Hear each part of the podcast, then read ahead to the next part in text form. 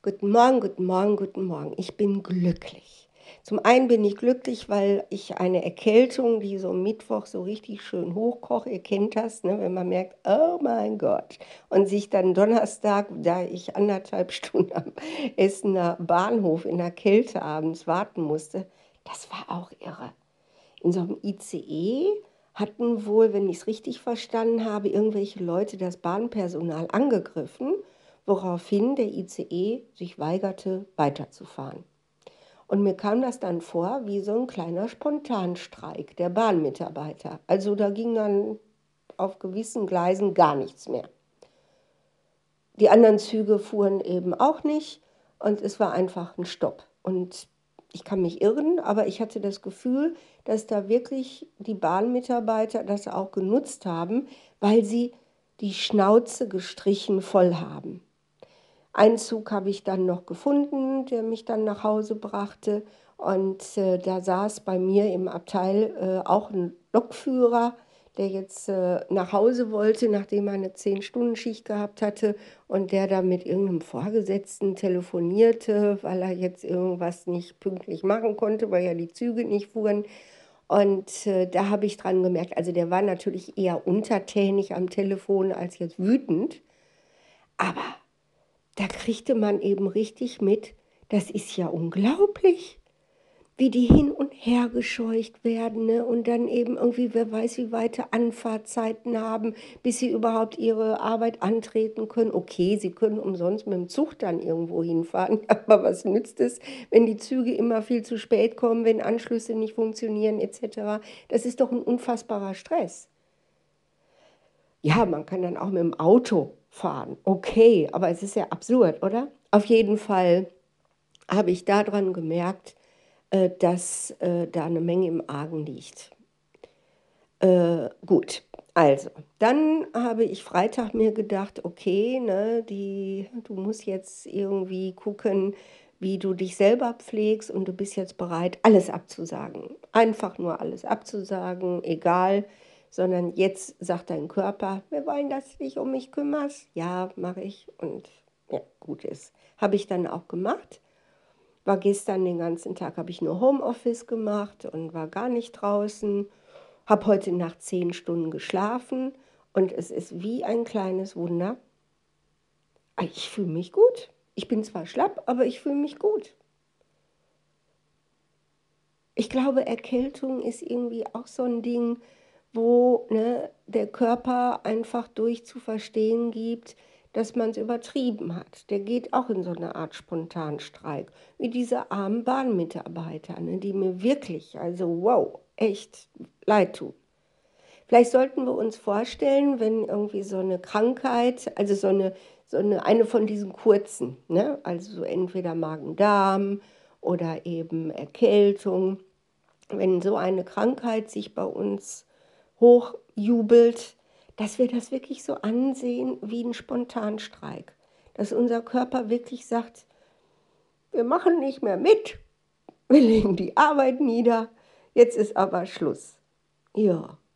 Und vielleicht sollten wir dann auch echt gucken, dass wir Rücksicht nehmen auf unseren Körper, auf unser, unsere Infrastruktur, unsere körperliche Infrastruktur und diesen akuten, spontanen Streik zum Anlass nehmen, um etwas zu ändern, um darauf einzugehen, um vielleicht auch zuzuhören.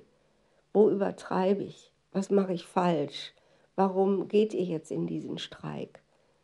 Wo habe ich euch über Gebühr strapaziert? Okay, jetzt kann man auch wieder sagen, mein Gott, stellt euch nicht so an.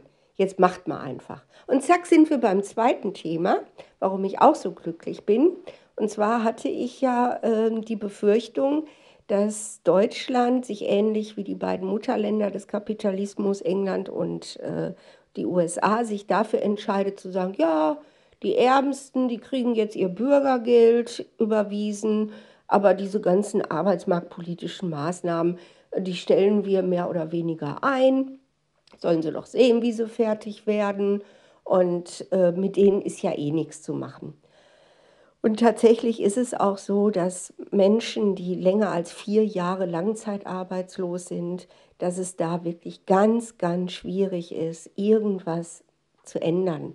Sie eben wirklich wieder in den ersten Arbeitsmarkt zu ähm, integrieren, ist möglich, ja, aber es sind nur wenige, die es schaffen und die, die es schaffen, die schaffen es tatsächlich mit viel staatlicher Unterstützung oder öffentlicher Unterstützung, ne, dass eben wirklich sie erstmal so ganz langsam daran geführt werden, dass sie nicht zu viel Zwang erfahren, sondern tatsächlich gute Förderung, belohnende Beförderung, dass sie einfach behutsam wieder an Disziplin herangeführt werden, an, an Zutrauen zu sich selbst. Da gibt es so tolle Programme, die ja leider im Moment äh, platt sind, soweit ich weiß, zumindest hier im Ruhrgebiet, nämlich der sogenannte zweite Arbeitsmarkt, der soziale Arbeitsmarkt, wo Arbeitgeber ähm, Zuschüsse, Lohnzuschüsse bekommen, wenn sie Langzeitarbeitslose einstellen, wo es einen Coach gibt, der dann sowohl denjenigen, der wieder in den Arbeitsplatz geht, als auch denjenigen, der den Arbeitsplatz zur Verfügung stellt. Was weiß ich. Also eine Freundin von mir, die hat da als Coach ganz viel gemacht. Da war zum Beispiel ein Kampfsportstudio, das einen langzeitarbeitslosen, alleinerziehenden Vater eingestellt hat, der selber früher Boxer war und der also dieses ganze Genre sehr gut kannte und da auch sehr gut reinpasste. Und ja, wo der Coach dann sowohl ihm als auch seinem Arbeitgeber äh, geholfen hat, äh, diese, ja, sich an diese Strukturen auch wieder zu gewöhnen. Und dieser langzeitarbeitslose, neue sozialversicherungspflichtige Beschäftigte, der hatte es auch nicht leicht. Ne, zwar war sein Sohn jetzt in der Zwischenzeit Jugendlicher, aber der war schwerstbehindert und das war jetzt nicht so leicht, da wieder das mit der Arbeit hinzukriegen. Aber sie haben es geschafft. Und ich habe gestern eine Studie gelesen, dass wenn die erstmal sechs Monate und länger in diesem Job sind, wo man sich um sie kümmert und wo der Arbeitgeber eben auch diese gute Anfangszeit hat, wo er eben auch finanziell nichts zahlen muss, gar nichts zahlen muss. Das kann über mehrere Jahre gehen. Ne? Und äh, deshalb auch die Zeit hat, denjenigen eben sich auch um den zu kümmern und äh, ihn eben wie ein Praktikant einfach zu fördern, ne, mit dem Coach an seiner Seite, ne, der ja auch regelmäßig kommt und Gespräche führt, dann hat man gemerkt, dass diese Langzeitarbeitslosen genauso häufig in diesen sozialversicherungspflichtigen Arbeitsplätzen bleiben wie, ja, wie Kurzzeitarbeitslose. Es sei denn, sie sind an Arbeitgeber geraten, die von diesem System profitieren und äh, einen nur so lange behalten, wie sie müssen, um nicht die Förderung zurückzuzahlen. Das gibt es natürlich auch ganz viel und das ist dann für die ähm, Menschen, die so eine Stelle angetreten haben, extrem schmerzhaft, bis hin, dass sie dann sagen, so jetzt ist Feierabend, mache ich nicht mehr. Wenn man da drei Jahre sein Bestes gibt und dann zack, sobald die Förderung ausgelaufen ist, wird man entlassen, das tut richtig weh. Das ist dann wirklich äh, Max.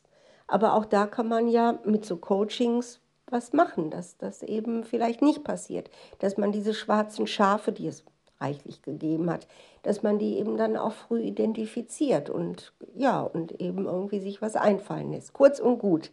Ich habe wirklich zwei Monate oder so jetzt gedacht, so, das war's. Es gibt keine äh, Arbeits- und Vermittlungsgutscheine mehr, es gibt irgendwie keine Förderung mehr, sondern die Leute werden jetzt einfach hängen gelassen. Und dann haben wir es bald so wie in Großbritannien, Heat or Eat. Und äh, ja, und die Armen, die vergammeln dann einfach und äh, sterben vor sich hin. Also zu einem Arzt zu kommen oder zu einer Psychotherapie, das wird ja auch immer schwieriger. Es gibt Regionen, ne, da kommst du noch nicht mal mehr an einen Hausarzt ran. Also die haben alle Patientenstopp. Unfassbar. Ich krieg's doch mit. Ich bin dabei lebendig. Okay, aber jetzt, wo ich das mit Großbritannien eben wirklich genau verfolge, ne, wie dieses Land dadurch abkackt. Ein Land mit Wohlstand hat gepflegte Vorgärten. Ein Land mit Wohlstand hat gute Schulen, gute Kindergärten, hat blühendes Leben.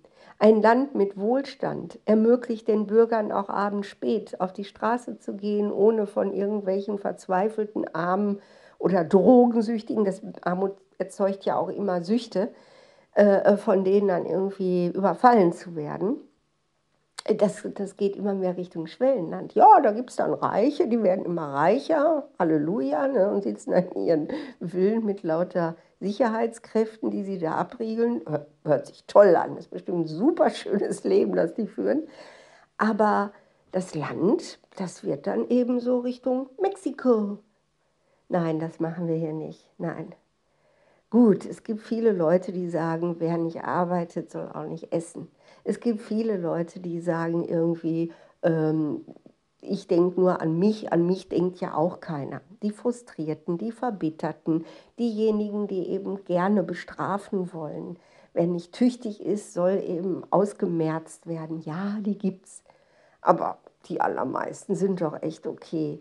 Nö, ich bin zufrieden mit diesem Land und ich bin ganz sicher, egal ob jetzt am 1. Januar dieses Bürgergeld kommen kann oder ob die CDU das verhindert, aber ich bin ganz sicher, wir werden auch neue, gute arbeitsmarktpolitische Maßnahmen wieder kreieren, die diesen Menschen, die schon so lange raus sind, die denen Möglichkeiten geben, wieder über Regelmäßigkeit, über Struktur, darüber, dass sie was lernen können, dass sie Weiterbildung erfahren, dass sie merken, wow, ich kann ja was. Ich bin ja nicht nur dazu verurteilt, jetzt als Helfer irgendwelche ungelernten Tätigkeiten zu erfüllen, bis ich irgendwie körperlich zusammengebrochen bin, dass ich Perspektiven habe, dass ich im sozialen Bereich was tun kann. Da sind nämlich einige, die sind super für Demente, für auch Nachhilfe geben für Kinder, die zum Beispiel noch nicht gut Deutsch können. Man kann so viel ausbilden und die haben auch Bock,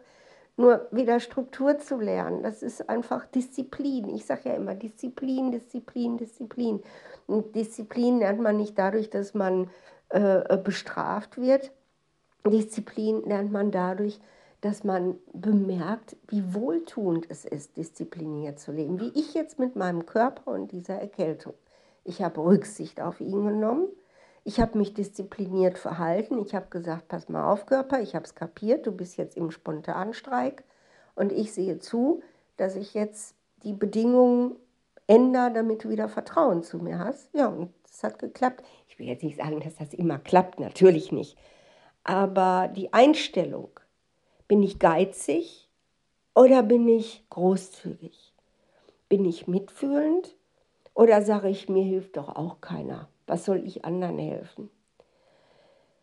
Bin ich optimistisch und bin ich stolz auf mein Land? Oder sage ich irgendwie, bäh, das ist doch alles Mist hier und die Politiker, die sind doch alle Mist, Mist, Mist. Das sind genauso Menschen wie wir, das ist doch Blödsinn. Naja, egal. Auf jeden Fall bin ich jetzt wieder optimistisch und freue mich total, dass ich im Moment auch einfach mal mehr Freizeit habe, weil eben das eine ähm, im Moment ne, nicht, nicht läuft mit diesen arbeitsmarktpolitischen Maßnahmen. Ja, wunderbar, habe ich mal ein bisschen mehr frei.